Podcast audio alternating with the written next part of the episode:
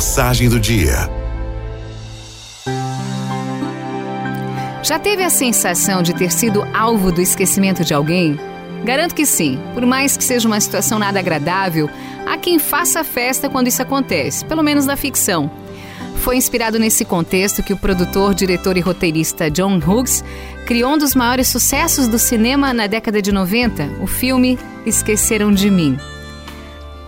Primeira produção, por exemplo, foi responsável pela ascensão do pequeno ator Macaulay Culkin e trouxe à tona as peripécias de um garoto que aprontou altas travessuras quando foi esquecido em casa por seus pais, que, na pressa de seguirem para o aeroporto, não verificaram se toda a família estava a bordo dos carros e do avião.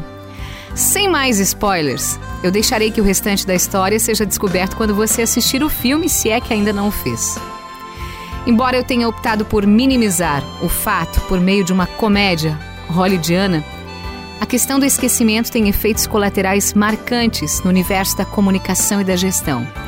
Entenda que a minha abordagem não está ligada a questões neurológicas, mas a falta de atenção e percepção que direta ou indiretamente exercemos sobre alguém ou sobre um grupo. E não foi a pandemia do coronavírus que exaltou esse pensamento. O assunto é antigo na base da comunicação, o esquecimento se perfaz nos momentos em que o indivíduo quer falar bonito e utiliza expressões que a audiência, muitas vezes na simplicidade, não conhece. Também acontece naquela reunião em que propositadamente um colega não cumprimenta o outro por um ato de ignorância até que alguém diga: Ei, esqueceu do fulano? O esquecimento costuma fazer companhia para quem se abstém de expressar uma bela saudação aos seus familiares durante o almoço de domingo, ou mesmo na hora de manifestarmos uma palavra de acalento para aqueles que precisam. No ambiente da gestão, os exemplos são diversificados. O esquecimento pode acontecer quando a equipe alcança uma meta e não recebe um parabéns. Ou quando um colaborador não honra a oportunidade de trabalho por meio de um atendimento de excelência. Em ambos os casos, as consequências negativas podem surgir a curto ou médio prazo. A Bíblia Sagrada traz um registro a respeito do esquecimento e do desamparo que muitas vezes testemunhamos nas relações humanas.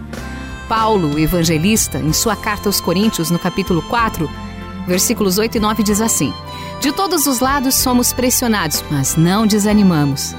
Ficamos perplexos, mas não desesperados. Somos perseguidos, mas não abandonados, abatidos, mas não destruídos.